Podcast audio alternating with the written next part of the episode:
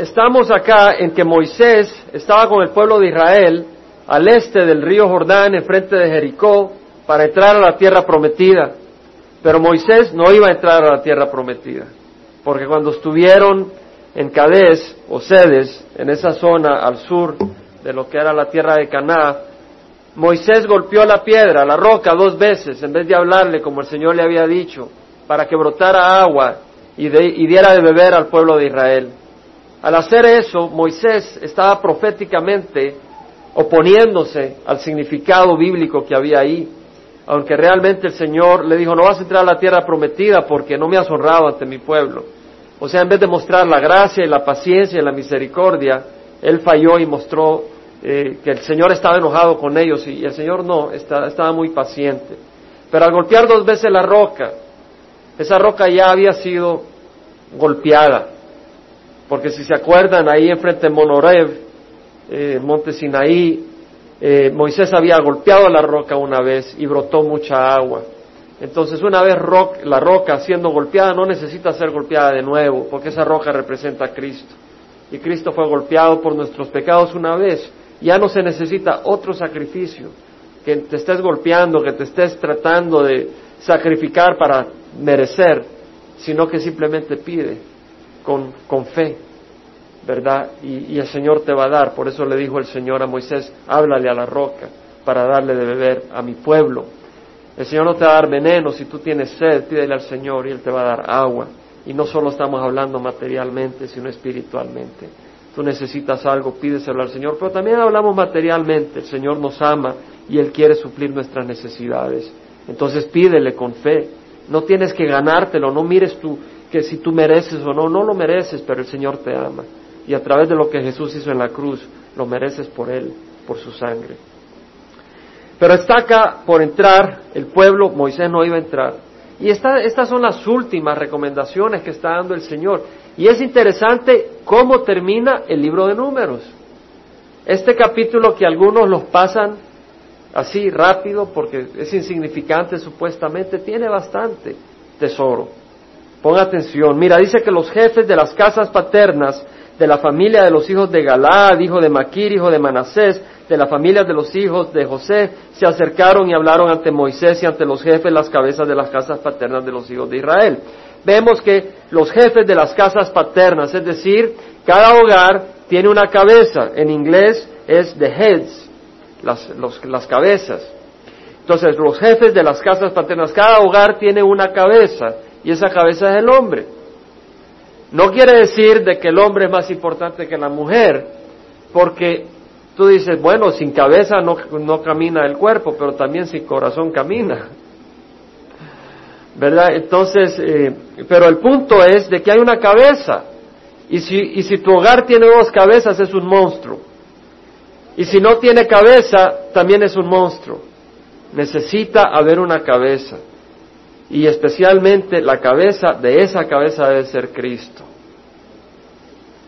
Ahora, mujer, si tu esposo no toma el liderazgo espiritual, no te preocupes porque si tú estás bajo la cabeza de Cristo, tú no estás sin cabeza.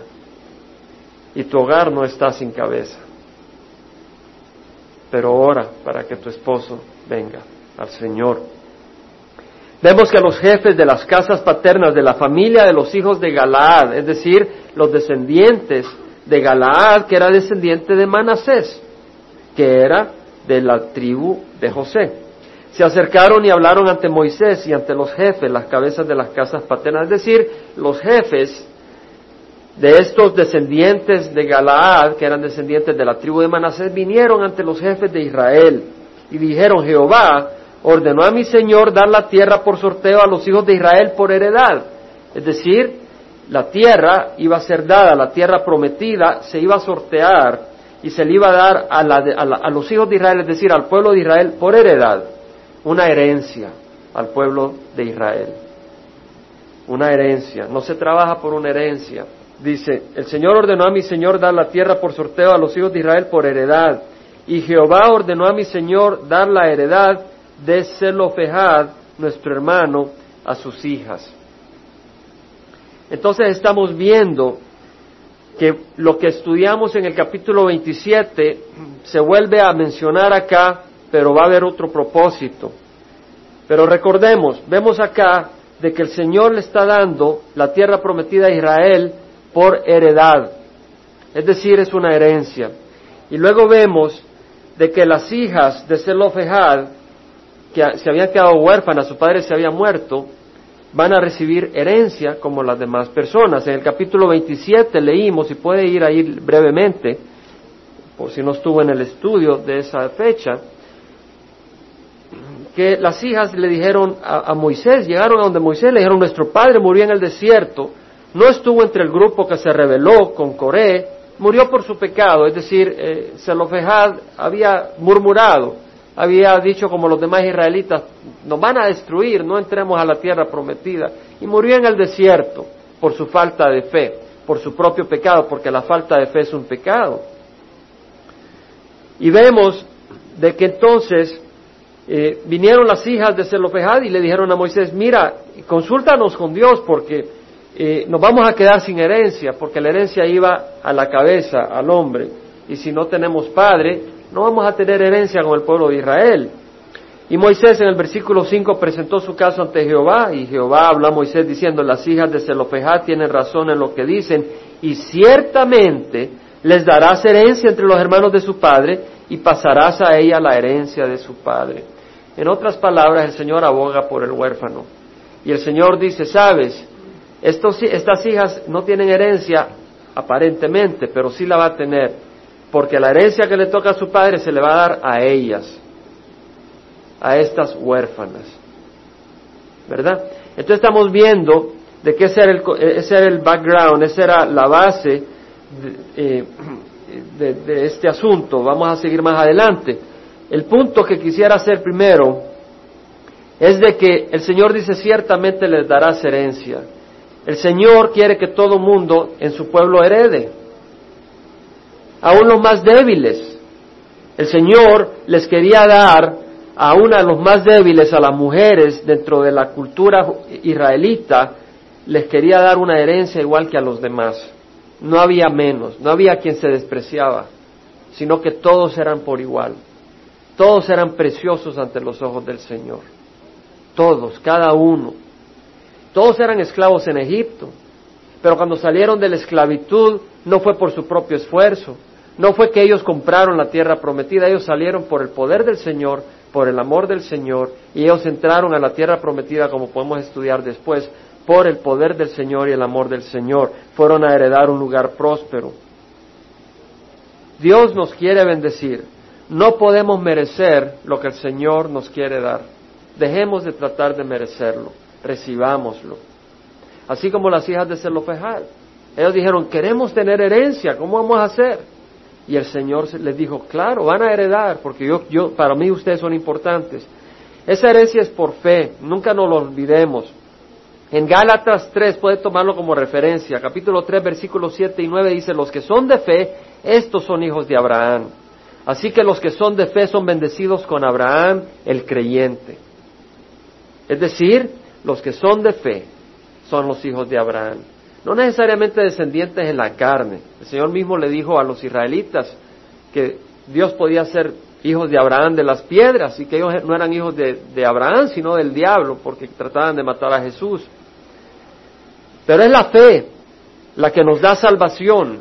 Es la fe la que nos hace nacer de nuevo en la familia de Dios y nos hace hijos de Abraham, hijos de la fe. Y dice, así que los que son de fe son bendecidos con Abraham. No solo somos hijos de Abraham, sino que recibimos herencia con Abraham. Esas bendiciones de Dios. Acuérdese que Abraham fue aquel hombre que estaba en la tierra de idolatría en Irak, en Ur de Caldea. Y se le apareció Dios y le dijo, deja tu tierra, deja tu parentela, deja la casa de tus padres y ve a la tierra que yo te mostraré y haré de ti una gran nación y te bendeciré y a los que te bendigan yo bendeciré y a los que maldigan tu nombre yo los maldeciré y haré de ti una gran nación. Y, realmente eh, lo que hizo Abraham fue, él dejó la tierra de idolatría, él dejó la religión de sus padres y empezó a seguir a Dios empezó a caminar hacia la tierra prometida sin saber a dónde iba, simplemente a escuchar la voz del Señor. Y el Señor le bendijo. El Señor le bendijo y le dio la tierra prometida a su descendencia, pero esa tierra realmente era un símbolo de la tierra espiritual que tenemos también todos los que venimos al Señor, la promesa de, una nueva, de un nuevo cielo y una nueva tierra. Acuérdate una vez más, es por fe. Es por fe, no es por obras. Gálatas 3:18 dice, si la herencia depende de la ley, ya no depende de una promesa. Pero Dios se la concedió a Abraham por medio de una promesa. Entonces esa herencia no la merecemos, ya sabemos, pero Dios nos la da. En el momento en que tú tratas de justificarte, no la vas a ganar. Ahora, vemos en el versículo 3 que dice, capítulo 36 de Números, el asunto que se viene a tratar en este capítulo. Números 36, 3. Dice, si ellas se casan, aquí están estas, estos líderes de las tribus de, de, Manasés, o sea, los, los, descendientes de Manasés por la, por la línea de Galaad. Y dicen, mira, esto es lo que pasa. Las hijas de Zelofejad han pedido herencia y se les va a dar tierra igual que el resto, pero este es el problema que pasa. ¿Qué tal si ellas se casan con hombres de otras tribus? Versículo 3 dice, su heredad será quitada de la herencia de nuestros padres y será añadida a la heredad de la tribu a la que ellos pertenezcan y así será quitada de nuestra heredad. Y cuando llegue el jubileo, es decir, el cincuentavo año, cada cincuenta años había un año de jubileo, cada siete, eh, siete veces siete, cuarenta y nueve años, el siguiente era año de jubileo, y entonces la tierra que tú habías heredado, si tú tenías que venderla a alguien, a los cincuenta años te regresaba a ti porque era herencia de Dios, nadie te la podía quitar realmente. La podías vender en una crisis, pero te regresaba a los 50 años. Entonces dice, cuando llegue el jubileo de los hijos de Israel, entonces su heredad será añadida a la heredad de la tribu a los que pertenecen, y su heredad será quitada de la heredad de la tribu de nuestros padres. En otras palabras están diciendo, si las hijas de Zelofejad que pertenecen a la tribu de Manasés, si ellas se casan con hombre de otra tribu, entonces esa, esa tribu es la que se va a ganar esas tierras que nos pertenecen. ¿Entendemos? ¿De qué se está tratando? Entonces, ¿cuál era la preocupación? La preocupación de la tribu de Manasé es que la tribu de ellos se debilitaría al perder la herencia que era de la tribu de Manasé. Ellos no querían debilitarse. La tribu de Manasé quería disfrutar toda la herencia de Dios para ellos. ¿Y cómo aplicamos esto para nuestros tiempos? Muy fácilmente. No hay ninguna herencia despreciable si viene de Dios. ¿Cierto?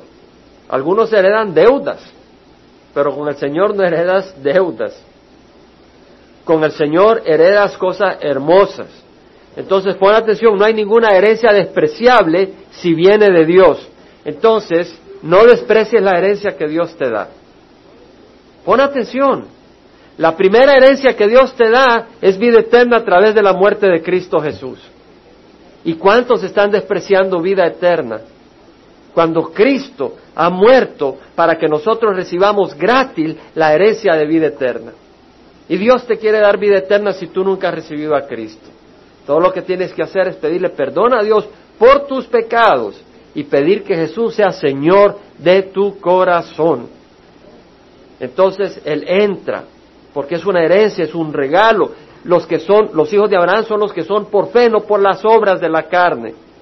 Pero si tú eres hijo de Abraham, vas a hacer las obras de Abraham, obras de fe, obras de acuerdo a la voluntad de Dios. Ahora te quiero mencionar otro elemento.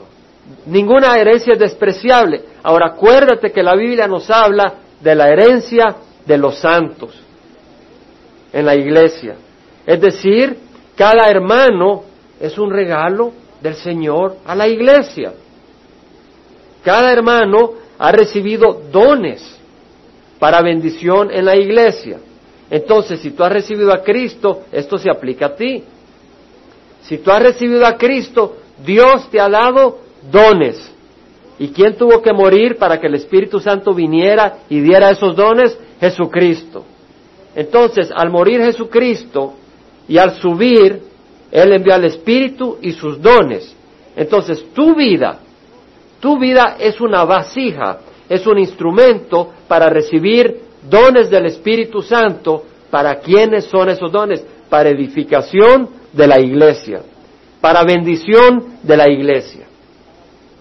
Entonces, si tú eres un don de Dios para la iglesia, pero no estás buscando la llenura del Espíritu Santo y no estás ejercitando esos dones para bendición de la iglesia, es como que si los miembros de Manasés vieran despreciado la herencia de las hijas de Zelofejad. No les importa. Pero ellas dijeron, no, eh, nosotros queremos herencia. Y luego los, los líderes dijeron, no queremos que esa herencia se vaya, queremos que esa herencia quede con nosotros.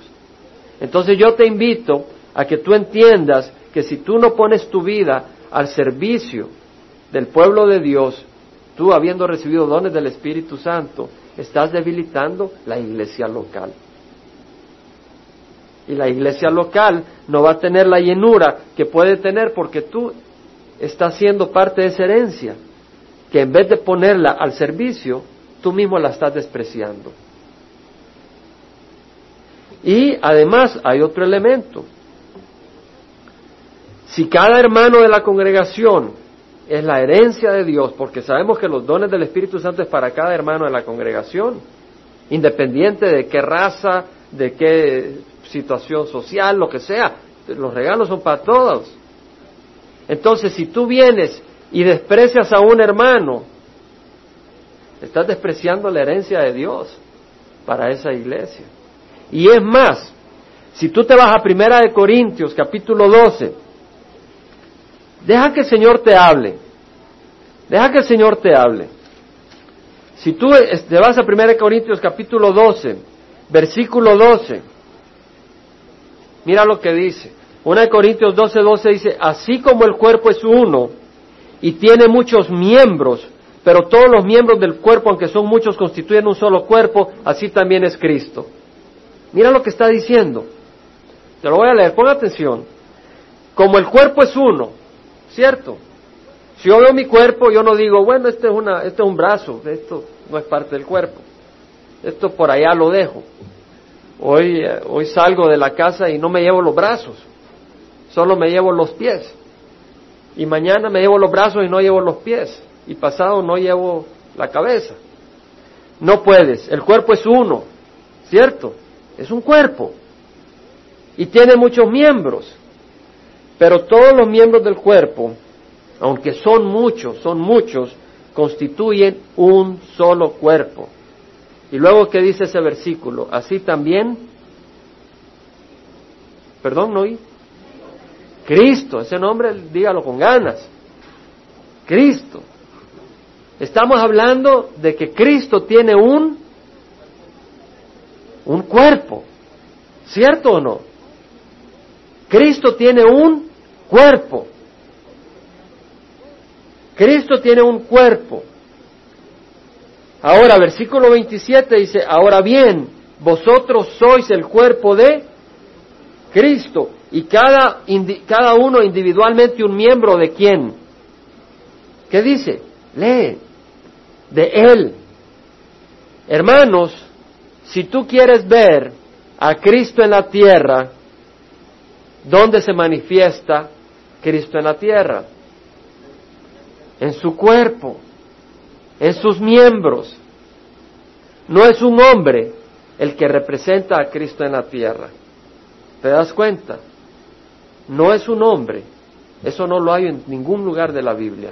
Es un cuerpo. Y ese cuerpo tiene una cabeza. ¿Y esa cabeza quién es? Es Cristo. Ahora veamos el versículo 13 que dice, pues por un espíritu todos fuimos bautizados en un cuerpo, ya sea griegos, ya sea judíos o griegos, ya esclavos o libres, y a todos se nos dio de beber de un espíritu porque el cuerpo no es un miembro, sino muchos. Está diciendo acá que por un espíritu todos fuimos bautizados en un cuerpo, es decir, el Espíritu Santo nos hace nacer en el cuerpo de Cristo como miembros de un cuerpo. El Espíritu Santo nos bautiza, nosotros morimos al mundo y nacemos ya con un propósito en nuestras vidas como miembros del cuerpo de Cristo. Y cada miembro es distinto al siguiente miembro.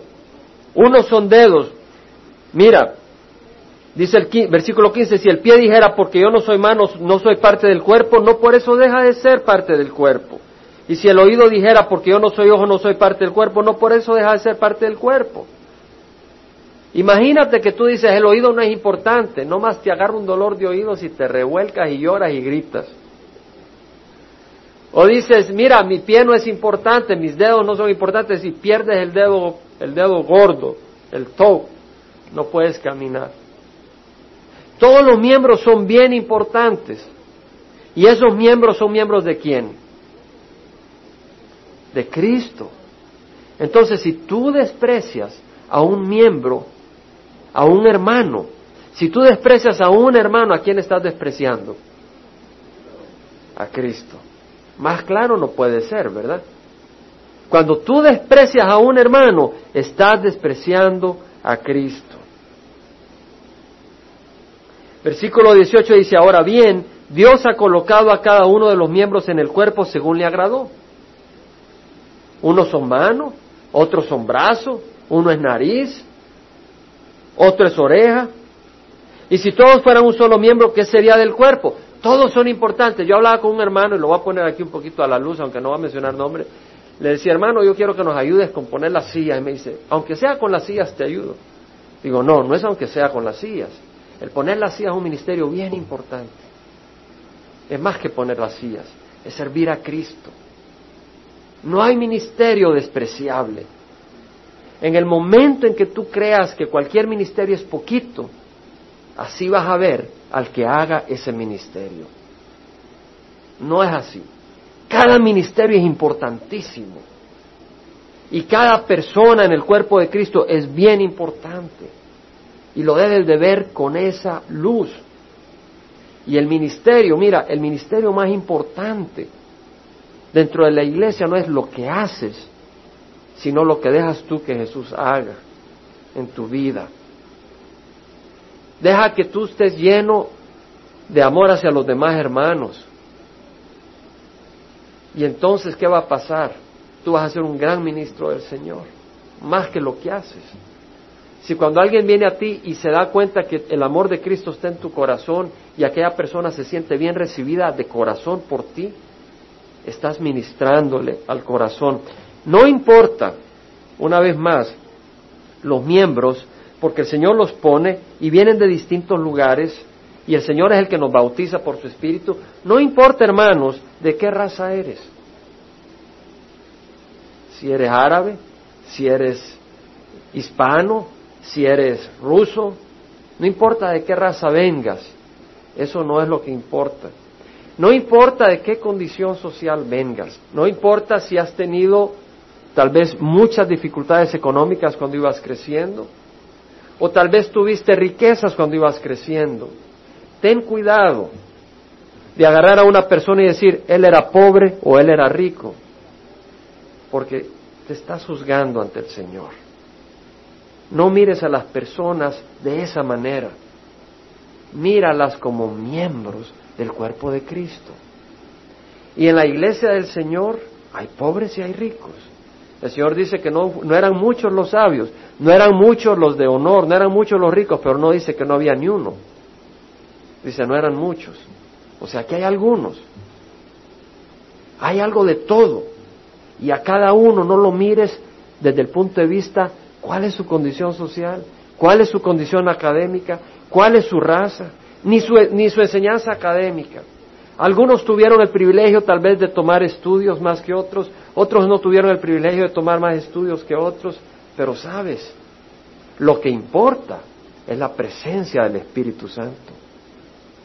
Y el poder del Espíritu Santo. Y el amor del Espíritu Santo a través de esa persona. Entonces nosotros tenemos que ver a las personas como el Señor nos pide que la veamos, como lo que son miembros de Jesucristo. Y los tenemos que ver con ese honor. Dice el Señor, versículo 22, la verdad es que los miembros del cuerpo que parecen ser los más débiles son los más necesarios. Tal vez tú en tu mente dices, este miembro no es tan necesario. Tal vez tú dices, el, el ministerio más importante es fulano, o es tal, o es... No, Cada miembro es bien importante. Y tal vez yo te hago una pregunta. Piensa en nuestra congregación. ¿Cuál ministerio crees tú que es el más pequeño? ¿Cuál miembro crees tú que es el más pequeño, el más débil? Mira lo que dice el Señor, no lo digo yo. Los miembros del cuerpo que parecen ser los más débiles son los más necesarios. Hermano, el Señor te exhorta hoy. Hermana, el Señor te exhorta hoy. Mira a cada miembro. Miembro no es una palabra religiosa, es una palabra anatómica, es anatomía. Está hablando de miembros, partes. Mira a cada persona en Cristo como una parte de Cristo, una parte. No estoy hablando de un concepto intelectual, estoy hablando de un concepto físico. Es una persona, es parte de Cristo.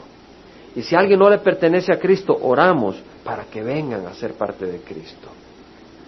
Ahora, en versículo 28 leemos de que Dios ha designado apóstoles, profetas, maestros, milagros, dones de sanidad, ayuda, administración. Dice, son todos apóstoles, son todos profetas, todos obradores de milagros. Versículo 31, desead ardientemente los mejores dones y os muestra un camino más excelente. Decíamos los dones, porque son dones para la, para la iglesia, para edificar, para bendición del cuerpo de Cristo, pero el camino más excelente, versículo primero del capítulo 14, procura alcanzar el amor. El amor, hermanos. Pero ese amor no es un amor aparte de la luz. Esto pido en oración que vuestro amor abunde más y más en conocimiento verdadero y en todo discernimiento. Filipenses 1.9.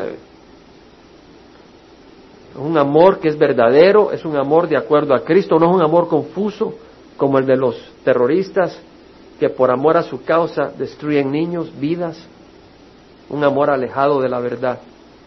El Señor dijo, un nuevo mandamiento os doy. El pueblo ya tenía ese mandamiento de amarnos, pero Jesús lo llevó a otro nivel. Juan 13, 34, 35 dice, un nuevo mandamiento os doy, que como yo os he amado, os améis los unos a los otros. En esto conocerán todos que son mis discípulos y os amáis los unos a los otros. Entonces, si nos amamos, vamos a ver a los miembros de, Cristo como miembros de Cristo y vamos a honrarlo. Quiero que el Espíritu te hable al corazón y pon atención. El Señor dijo a través de Pablo, cuando estén diciendo paz y seguridad, entonces la destrucción vendrá sobre ellos repentinamente, como dolores de alumbramiento a una mujer que esté encinta y no escaparán. La gente estaba pensando, están bajando los intereses, este es el tiempo de comprar casa, la economía no va a entrar en una recesión. La mente del hombre estaba totalmente lejos de lo que ha ocurrido. Y cuando encendí la computadora para hacer cierto trabajo, se encendió en CNN y leo, América en, bajo ataque, el Pentágono atacado. Y se ve una escena del Pentágono en fuego, las torres destruidas, aviones se tiraron contra... Yo lo vi y necesito café. Esto no es cierto. Yo no creí que era cierto. Así me impactó. Y salí corriendo a la televisión. Dije, mi computadora algo tiene, algún bug ahí que me dice mentiras. Enciendo la televisión y me encontré con escenas que me han quitado el sueño. Porque son desgarradoras. Ver esa torre, venirse para abajo sabiendo que está lleno de almas, es algo inconcebible. Espero que tu corazón no sea endurado como para no poder ser impactado por escenas como esas.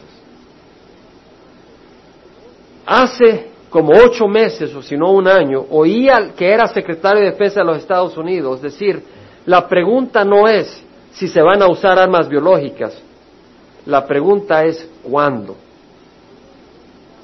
Podían haber tirado un canister, un tanque de gas biológico y se hubieran muerto cientos de miles de personas en Nueva York.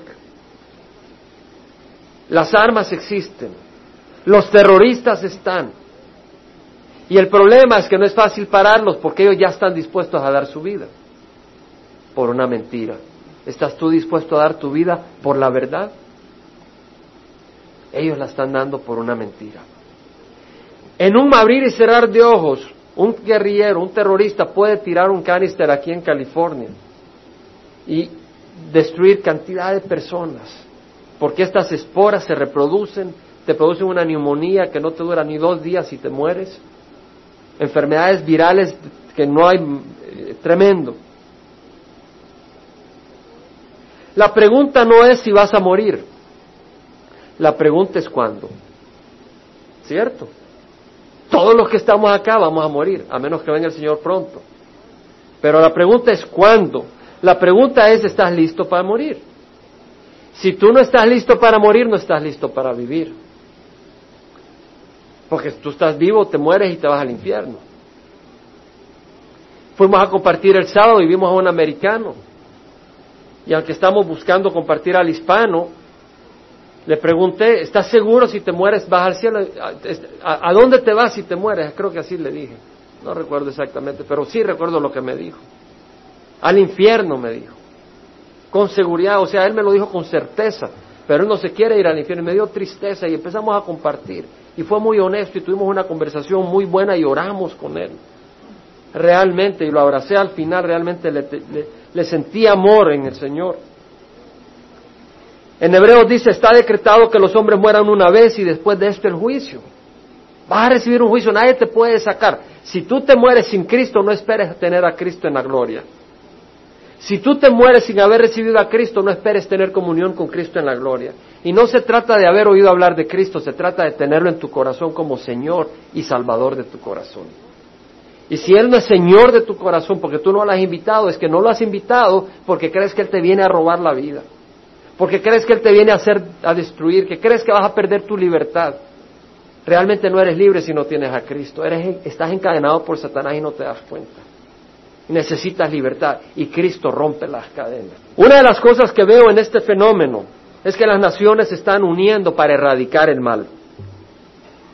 Estoy viendo a Estados Unidos diciendo, para poder atacar necesitamos tener el apoyo de los demás países, incluyendo China y Rusia. Y estamos viendo los, países, los países uniéndose. Me puse ayer como una excepción a show de Don Francisco. Y me impresionó ver que presidentes de distintos países latinoamericanos hablaban y estaban identificándose con la crisis. Y lo que más me llamó la atención es que tenían una psicóloga al rato que yo vi para explicar la crisis y ayudar a la gente, pero no tenían nada relacionado a Cristo. Estaban buscando ayuda para las familias, consuelo a través de una psicóloga, ¿sabes? Eso es ridículo. Esa psicóloga no te puede ayudar. Si tiran una bomba, si vas en un avión y te estalla, esa psicóloga no te ayuda. Si tú le dices a los niños, no te preocupes, eso es mentira. Tienes que decirle, sabes, tenemos a Cristo. Estamos en las manos de Cristo. Este mundo no es todo. Hay un mundo más grande, más hermoso estamos solo de pasada. Diles la verdad a tus hijos y que aprendan a confiar en Cristo Jesús. Una psicóloga no te va a ayudar. El mundo se está uniendo para erradicar el mal. Qué interesante que el mal que están erradicando es un mal externo. Cristo vino a erradicar el mal interno. ¿Qué de los abortos de Estados Unidos? Más de 20 millones de abortos y el mundo no se une para erradicar ese mal. ¿Qué del adulterio y de la borrachera? Y el mundo no se une para erradicar ese mal. Porque el mundo no está interesado en que alguien guíe sus corazones. El mundo rebeldemente quiere caminar por su propio camino. Pero Jesús, como un buen pastor, quiere guiarte. No como un dictador, no como alguien que maneja un títere o una marioneta, sino como un padre que sabe que necesitas guía. Caro Chen, una compañera de trabajo, su tío trabaja en una, trabajaba en una de las torres, en el 47 piso, me estaba compartiendo. Y cuando vino el primer estallido, él creyó que era un terremoto. Y empezó a bajar. Y bajó y salió del edificio. Su esposa trabaja en ese lugar. Y su esposa ese día decidió ir a jugar tenis con sus amigas. Su hijo trabaja en ese lugar y su hijo ese día tenía un seminario de trabajo en otro lugar. Él escapó con vida, su hijo y su esposa. Y me dice Carol, ¿y sabes? Se acababa de bautizar cristiano. Entonces digo, ¿sabes? Este hombre, a través de esta crisis, puede apreciar su fe y decir, qué bueno que yo estoy con Cristo. Porque yo estoy con Cristo y me he bautizado y he recibido a Cristo y lo estoy siguiendo. Estas cosas no me asustan. Tengo la protección del Señor. El que se haya bautizado, él podía haber muerto ahí. El punto es que esta crisis le ha hecho reflexionar la importancia de que él siga a Cristo. Y yo te digo una cosa, si tú no estás siguiendo a Cristo ahora, puede que no tengas tiempo para reflexionar. ¿Por qué no lo seguiste? Y cuando mueras va a ser muy tarde. En el segundo rascacielos, con la crisis, el estallido y todo eso, la gente empezó a bajar y les empezaron a decir, no salgan del edificio. Me dicen, yo no estuve ahí. No salgan del edificio, vayan al sótano y resguárdense en el sótano porque los objetos que están saliendo y eh, impulsados por la destrucción es peligrosísimo. Así que vete al sótano, y decían a la gente.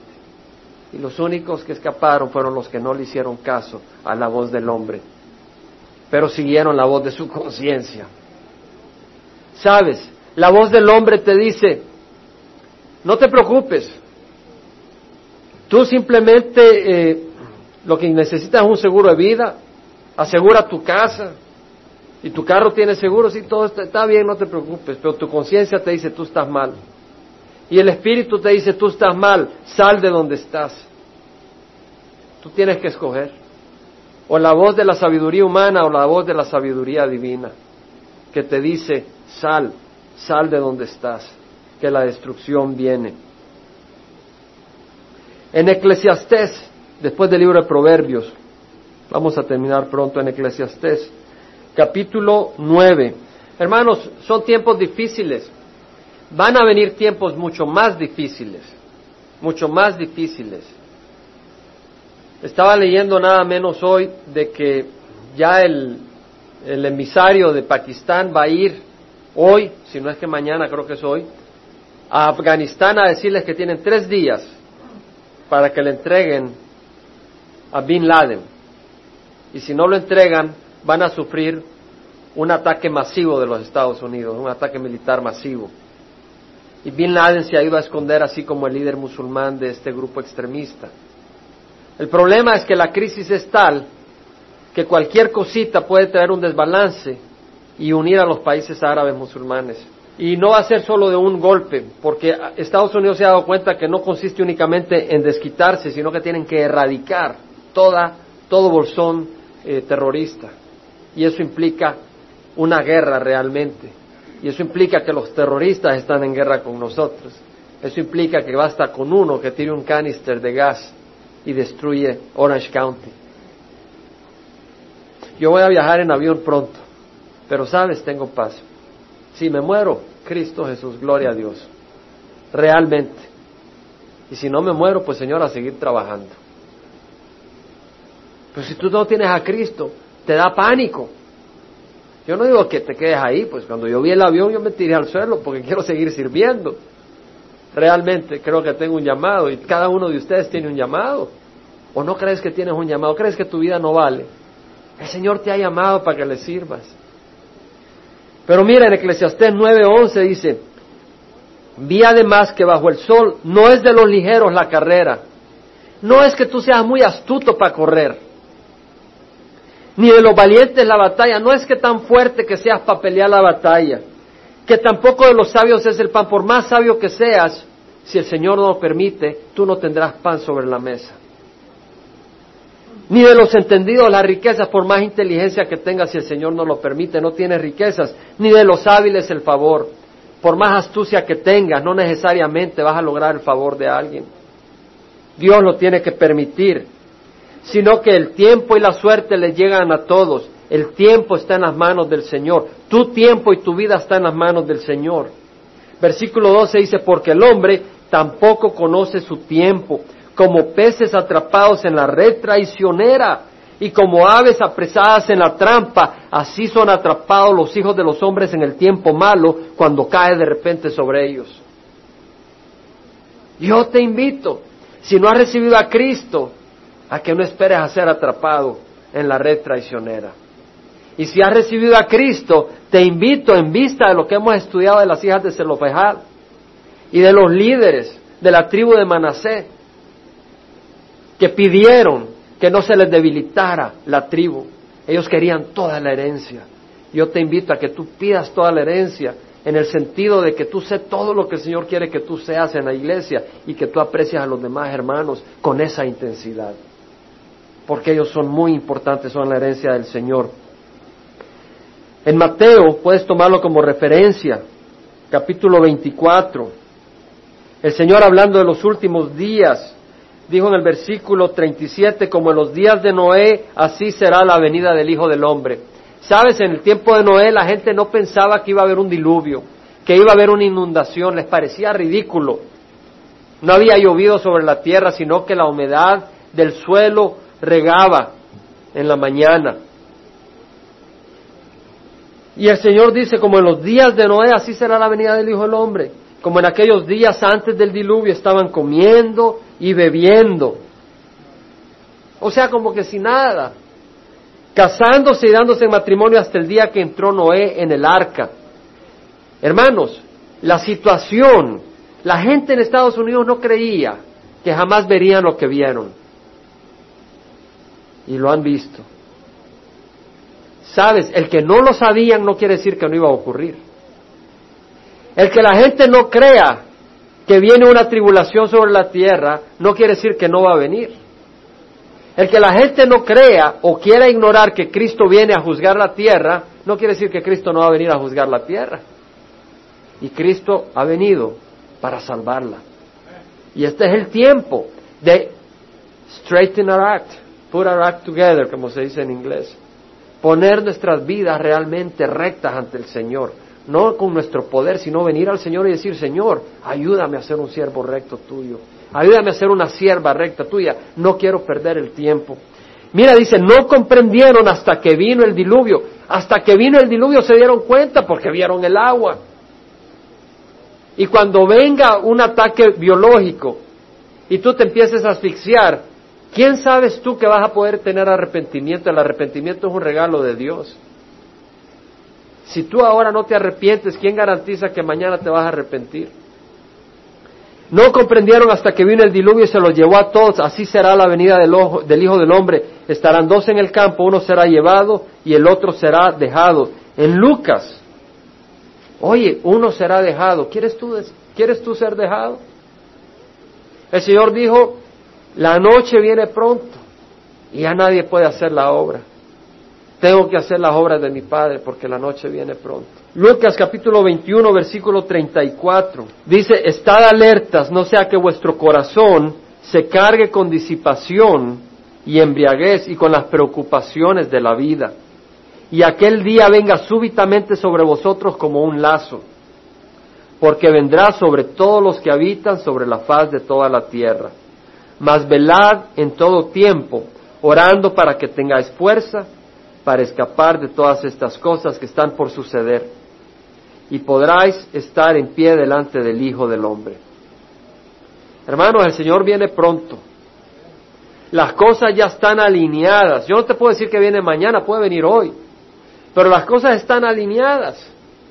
Está lo del microchip, ese circuito que te ponen en la mano o en la cabeza, en un abrir y cerrar de ojos, y tiene todas las ventajas que este mundo puede ofrecerte.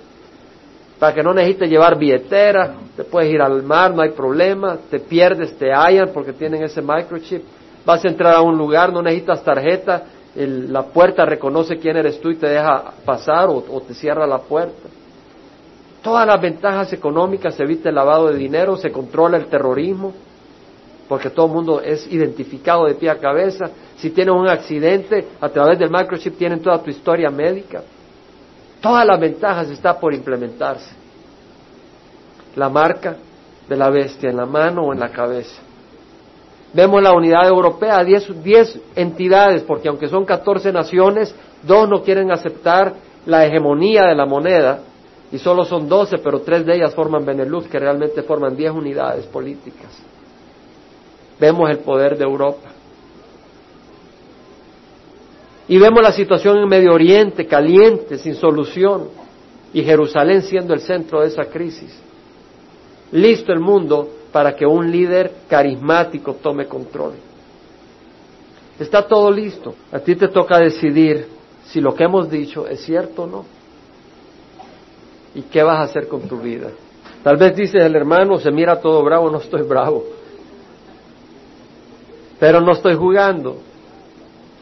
Lo que te he compartido es verdad y afecta mis emociones porque no son juegos, es verdad. Y te la hablo y te lo comparto con intensidad porque si tú no conoces a Cristo, no quiero que te quedes. Ayer compartíamos el Evangelio y decíamos, te queremos dar un Evangelio. ¿Lo conoces? Sí. ¿Sabes lo que quiere decir Evangelio? Ah, la verdad no. Evangelio quiere decir buenas noticias. Cuando Jesucristo supo que Juan Bautista había sido encarcelado, él subió a Galilea predicando el Evangelio y diciendo el tiempo se ha cumplido, el reino de Dios se ha acercado, arrepentíos y creed en el Evangelio. Arrepentíos es decir, deja de caminar bajo tu dirección, da la vuelta y camina bajo la dirección de Cristo. Arrepentíos y creed en el Evangelio. Creer en el Evangelio, ¿qué quiere decir Evangelio? Si no lo sabes, ¿cómo puedes creer en él? El Evangelio es que de tal manera amó Dios al mundo que dio a su Hijo único para que todo el que crea en Él no se pierda, mas tenga vida eterna. Si tú pones tu fe en Cristo y le pides a Él que sea Señor de tu vida, el sacrificio que Él hizo en la cruz paga por tus pecados y tienes vida eterna. Y empiezas a vivir para Él porque eres una nueva criatura. Dice la palabra del Señor que a los suyos vino y los suyos no le recibieron, pero a los que le recibieron les dio el derecho de ser llamados hijos de Dios. Si hoy recibes la palabra de Dios, estás recibiendo a Cristo. Y esa palabra dice que si confiesas con tu boca a Jesús por Señor y crees en tu corazón que Dios lo resucitó, serás salvo. Tienes que creer que Dios lo resucitó porque no vas a recibir a, a un muerto como Señor de tu vida. Pero luego tienes que recibirlo como Señor. Y dice la palabra que si lo haces, serás salvo. Ahí donde estás. Si quieres recibir a Cristo, hoy lo puedes recibir. Dice la palabra del Señor que los que creen las palabras que yo os he dicho y aquel que me envió ha pasado de muerte a vida y no vendrá a condenación. Juan 5:24. ¿Te das cuenta que no has caminado como el Señor te pide? ¿Te das cuenta de que le estás robando a la iglesia? Le estás robando al Señor al no ser lo que el Señor quiere que tú seas. Ahí el Señor quiere tocar tu vida. Yo te invito a que ores ahí donde estás conmigo. Padre Santo, perdona mis pecados. Yo creo que Cristo murió en la cruz por mí. Y creo que resucitó. Hoy, Señor, recibo a Jesucristo como Señor de mi vida, como guía de mi vida. Él no es el ladrón, Él es el buen pastor. Lo creo. Yo no soy bueno, por eso te necesito. Yo no me puedo salvar, por eso necesito un Salvador. Gracias que mis obras no me pueden salvar, pero la tuya sí. Yo sé que mis obras son imperfectas, pero la tuya es perfecta. Dame tu Santo Espíritu para poder querer caminar en tus caminos. Dame tu Santo Espíritu para caminar en tus caminos. Guíame, corrígeme. Te lo ruego en nombre de Cristo Jesús. Amén. Y así como estamos, Padre, yo te ruego, Señor, que la gracia de nuestro Señor Jesucristo nos acompañe a cada uno. Que el amor del Padre y la comunión del Espíritu Santo nos una nos fortalezca y nos motive. Danos fortaleza en nuestros trabajos, en nuestros hogares. Sana nuestros corazones quebrantados, destrozados por lo que hemos visto. Ayúdanos, Señor, a sanar el dolor, pero ayúdanos a no olvidar los tiempos en que vivimos. Protege nuestras familias, protege nuestros hogares.